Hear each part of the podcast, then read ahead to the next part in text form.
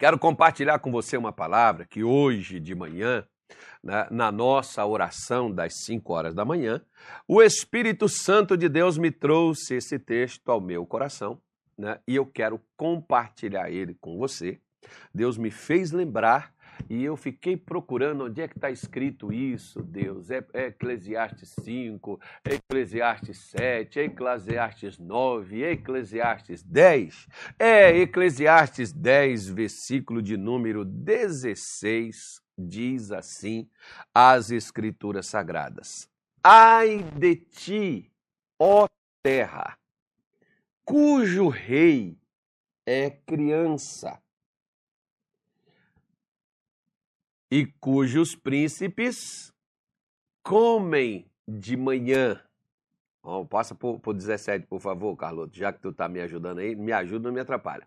Bem-aventurada tu, ó terra, cujo rei é filho dos nobres e cujos príncipes comem a tempo para refazerem as forças e não para bebedice.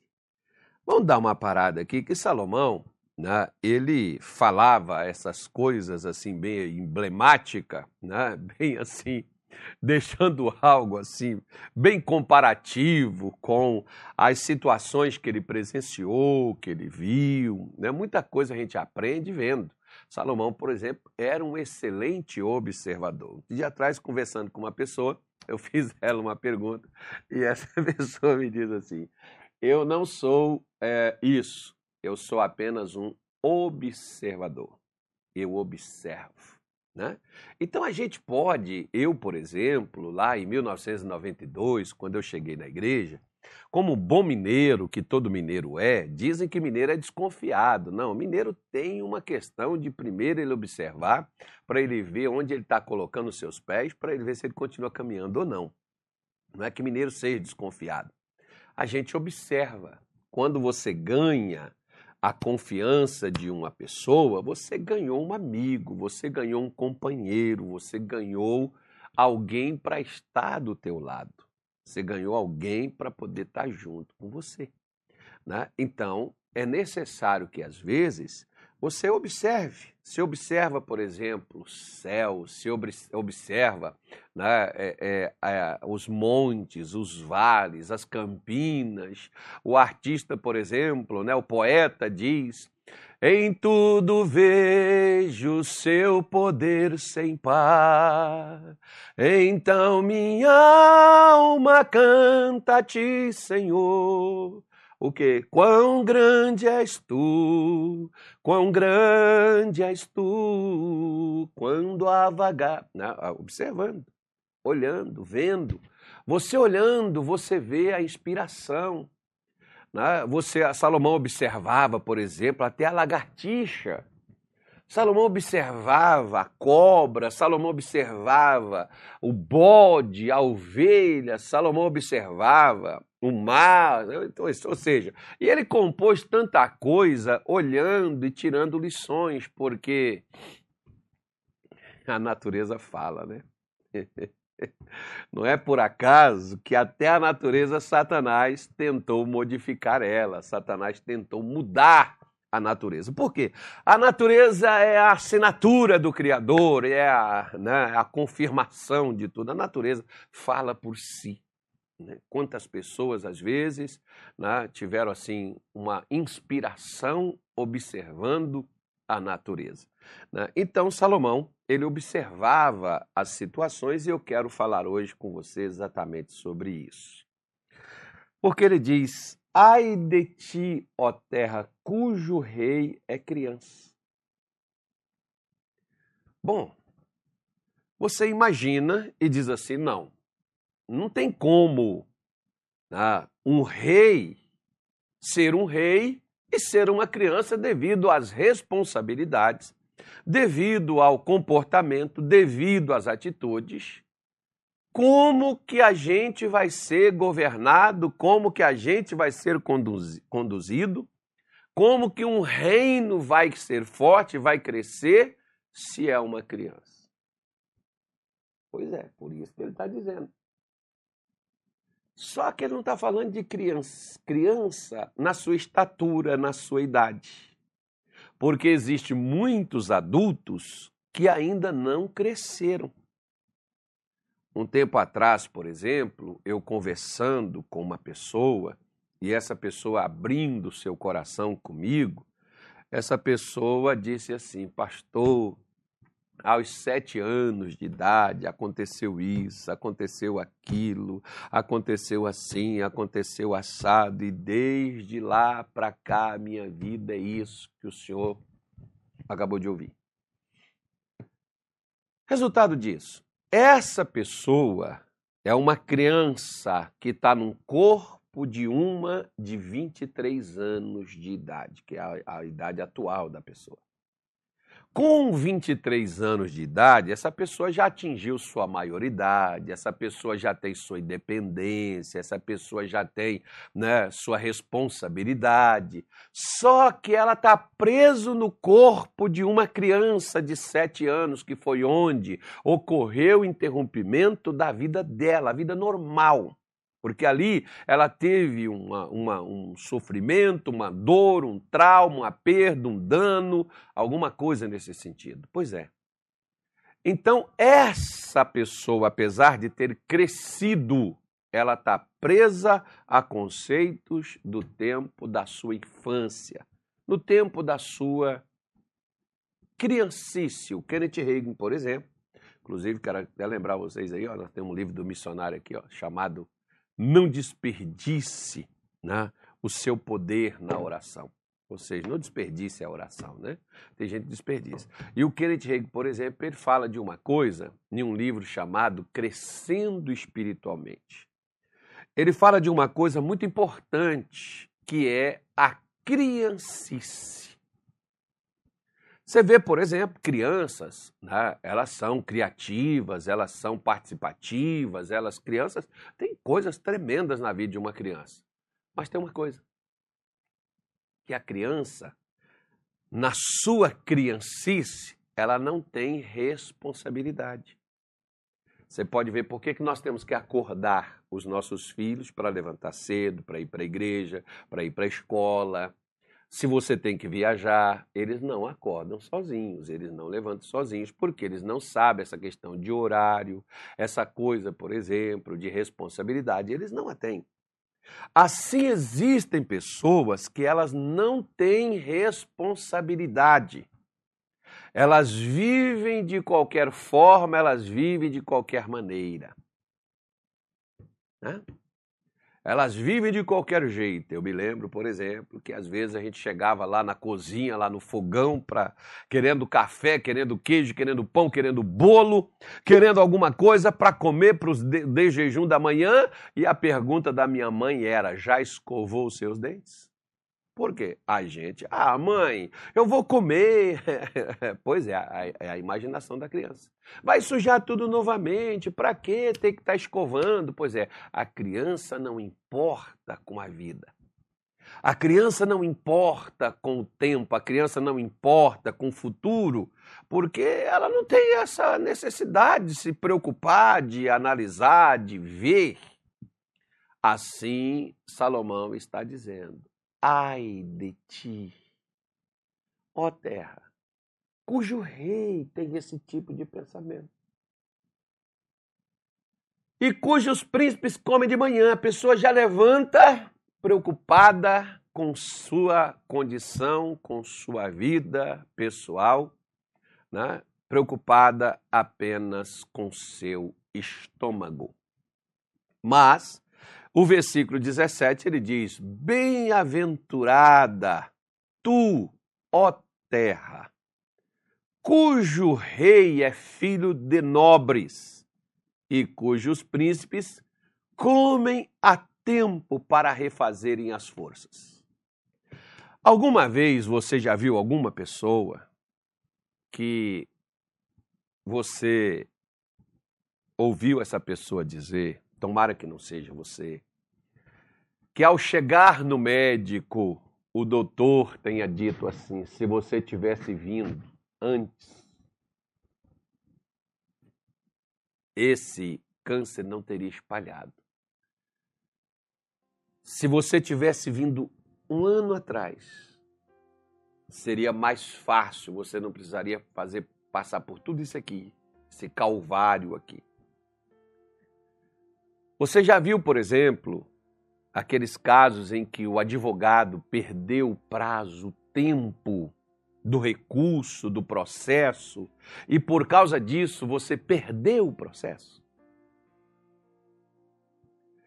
Você já viu, por exemplo, né, aquela pessoa que você imaginava ser ela a sua esposa, a pessoa com quem você casaria, e outro chegar na sua frente, levá-la com ele e ela não foi com você por quê? Ah, porque Deus não quis, não era de Deus. Uma vez, por exemplo, eu me lembro de uma pessoa que veio comigo e disse assim: Olha, eu gosto de uma pessoa, pastor, aqui na igreja há seis anos. Aí eu comentando com a pessoa, claro que eu não falei o que, que era, né? quem era, eu comentando com a pessoa, e a pessoa disse assim para mim: Poxa, a pessoa gosta de mim seis anos e deixou eu seis anos sozinha? Como é que a pessoa gosta, pastor, e não tem coragem de chegar lá e fala: Pois é, olha o tempo que essa pessoa perdeu. Né? E ou seja, Gostou, gostou, gostou e não teve para si. Por quê? Porque o tempo essa pessoa perdeu. Quantas pessoas estão perdendo o casamento, por exemplo, por causa do tempo? Como assim, pastor?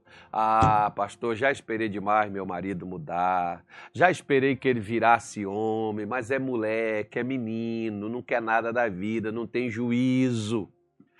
Pastor, já esperei que ele tomar, ah, pastor, já esperei essa mulher virar, essa mulher virar uma mulher mesmo, mas é uma criança. Ela não, não pensa no futuro, ela não pensa na vida, ela não pensa em nada, faz as coisas com consequente. Pois é, por que, que essa pessoa está assim? A mesma coisa, por que, que hoje tem pessoas fracas, espiritualmente falando? Salomão está dizendo. Porque cujos príncipes comem o seu tempo para refazerem as forças. Por que, que espiritualmente, por exemplo, a gente vai se esgotar? matando, desanimando, apagando, desistindo, encolhendo, perdendo o ânimo, perdendo a força, perdendo o entusiasmo, até que daqui a pouco vem Satanás e passa o caminhão por cima. Por quê? Porque o tempo que a gente teve para comer e refazer as forças, levantar, progredir, avançar, ir para frente, o que, que a gente fez com esse tempo? Como por exemplo, às vezes a pessoa passa numa empresa como, é, digamos, um faxineiro, 10 anos. Aí o dono da empresa vai resolve demitir esse faxineiro. Fala, mas doutor, estou aqui há 10 anos. Mas nesses 10 anos, o que, que tu fez para crescer, para progredir dentro dessa empresa? Você não fez nada.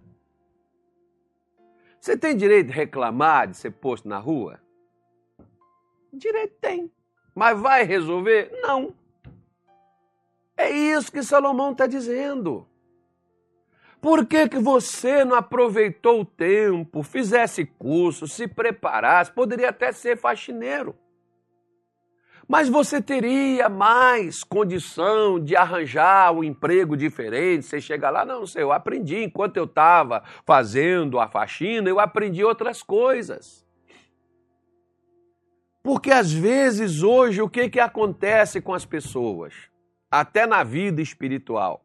As pessoas só quando levam a pancada, quando elas são destruídas ou destronadas, quando elas perdem a posição que elas têm, é que ela diz: ai meu Deus, eu preciso do Senhor. Mas por quê? Por que você não aproveitou o tempo? Porque nós poderemos, por exemplo, como disse Apocalipse 2, 21. Carloto, você está aí, Carloto? Coloca Apocalipse 2, 21, Carloto, por favor. Acho que o Carloto não está aí mais, não. O Carloto foi embora, né? É, o Carloto desistiu da vida. Olha aí o que, que Deus diz aí, ó, para esta igreja. Quem é essa igreja aí, Carloto? É Tiatira ou é a Laodiceia? Acho que é Tiatira, né? Eu não, não me recordo. De, deixa eu, ao invés de pegar o Carloto, deixar o Carloto quieto, né? Deixa eu, deixa, deixa eu pegar aqui, que eu não estou me lembrando de cabeça aqui quem é essa igreja aí, né? É a, a igreja de Tiatira, né? É a, a igreja de Tiatira. Essa igreja aí, ó, esse povo aí, esses camaradas aí desta igreja, é, eles eram amorosos, eles tinham serviço, eles trabalhavam, eles eram de fé, eles eram de paciência, eles fizeram até mais coisas no final do que no começo. Isso é Deus falando com ele. Aí, porém, Deus disse assim: Mas, porém, tem o contra ti. Aí Deus fala o que, que ele tinha contra. Lá tinha né, o, aqueles que toleravam o espírito da Jezabel, que ensinava o servo de Deus a prostituir, a comer do sacrifício da idolatria. Aí Deus disse assim: ó, ele dei tempo para que se arrependesse, te dei tempo para mudar do seu erro, para mudar das suas coisas erradas, porque muitas vezes, gente, preste atenção numa coisa. Por mais que você tenha um time que esteja ganhando, existe ainda pontos vulneráveis naquele time que precisa ser melhorado. Esse é o, é o grande erro de quem está vencendo, porque quem está vencendo pensa assim, mas eu estou bem. Você está bem hoje. Amanhã você pode estar tá bem, bem mal. Por quê? Porque hoje, apesar da gente estar bem, amanhã pode vir um tranco, pode vir uma pancada e a gente se destabilizar todinho. Por quê? Porque nós estamos bem, mas estamos perdendo as nossas forças para estarmos bem. E se nós não recuperarmos as nossas forças, nós não vamos conseguir manter nem o que a gente tinha e quanto mais aonde a gente precisa ir. Então eu quero te basear duas coisas aqui. Primeiro, lá no capítulo 5 de Marcos, quando Jesus curou a filha de Jairo, ou curou não, ressuscitou ela dos mortos, espiritualmente ela estava viva. Fisicamente ela estava fraca. O que, que ela precisava? Comer. Jesus não mandou demônio sair dela, não, mandou dar comida para ela. O demônio já tinha saído.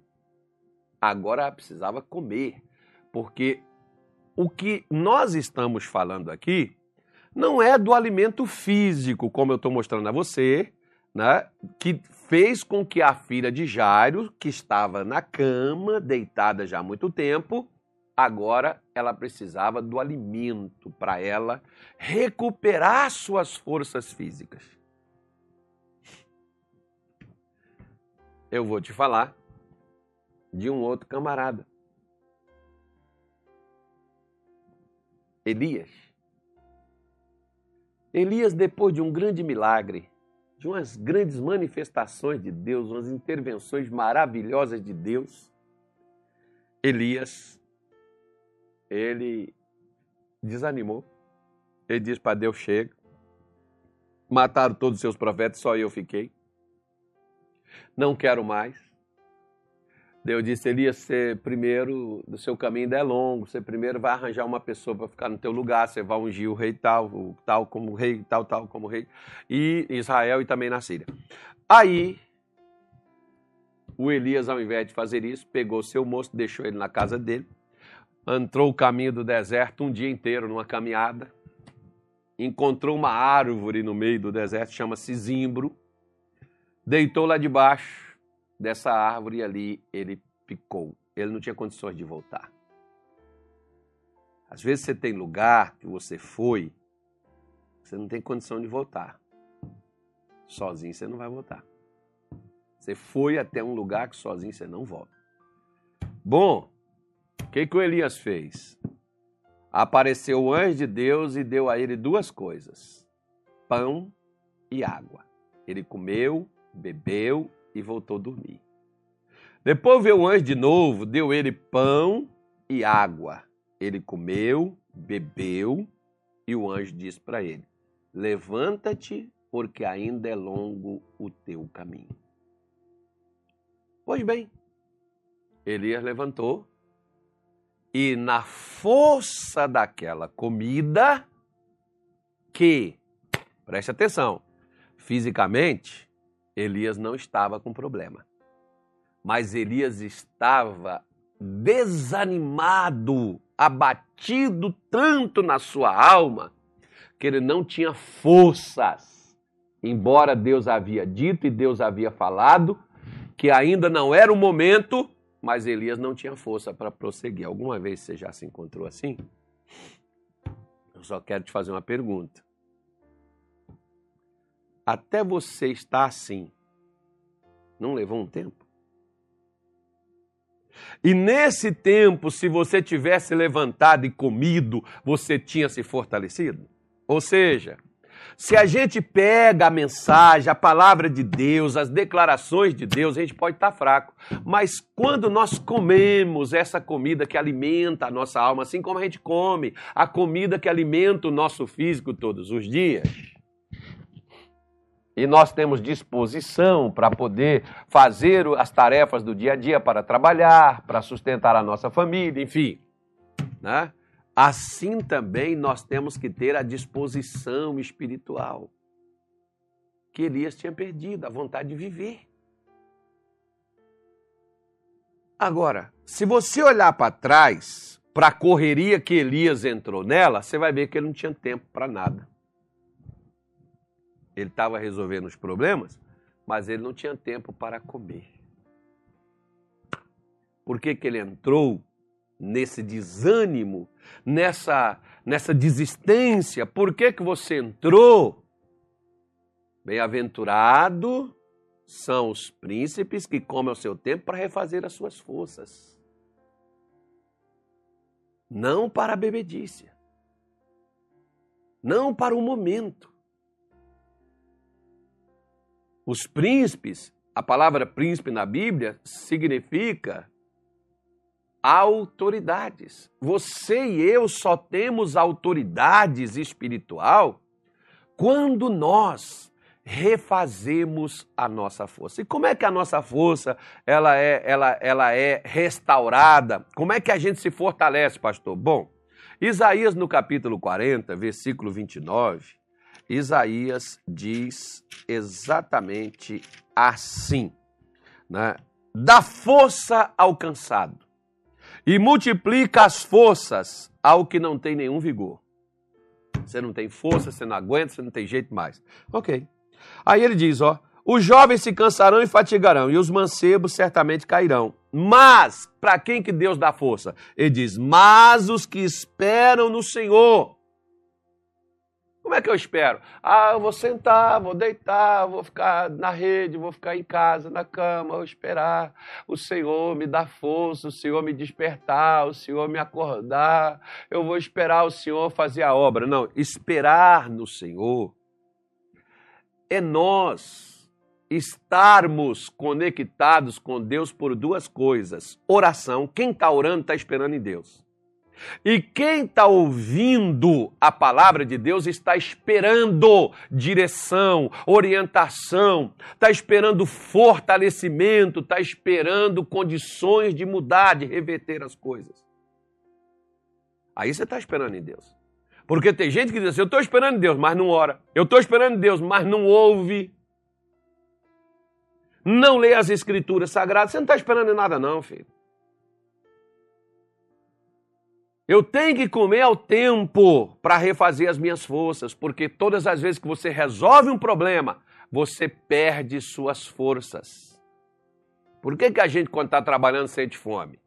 Porque nós gastamos calorias, energias. Você caminha, você gasta calorias. A energia que seu corpo tem. Por que, que tem gente que está assim desmotivada, jururu, desanimada? Porque parou de ter suas forças renovadas. Ah, pastor, não era assim, mas ultimamente eu estou dessa maneira, eu estou tão triste, eu estou tão desanimado, minha vontade é de morrer. Você está precisando renovar suas forças. Existe um Deus que restaura a sua alma. Davi dizia para si mesmo: Ó oh, minha alma, por que estás abatida? Por quê? Por que choras? Por que desanimas dentro de mim? Eu ainda verei o Senhor. Ou seja, Davi tinha uma esperança. Só que Davi não ficou lá de braços cruzados esperando a vida melhorar.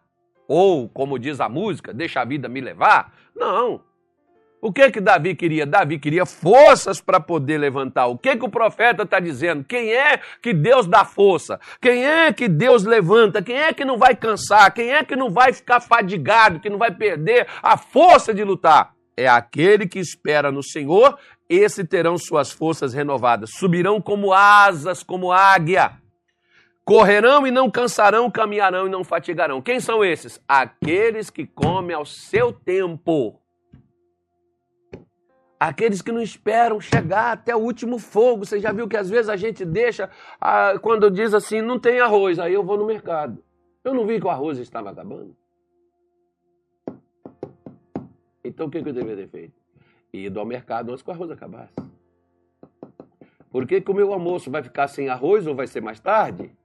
Porque eu esqueci de ir no mercado, comprar o arroz antes que ele acabasse. Por que, que tem gente, pastor, triste, desanimado, e cansado, e sobrecarregado, e abatido, e desistindo de tudo? Porque não renova suas forças ao seu tempo. Você vai esperar escangalhar para você buscar a Deus? Você vai esperar uma perda? Você vai esperar um sofrimento para você buscar a Deus? Bom, fica ao seu critério. Eu só estou aqui para te dar a orientação.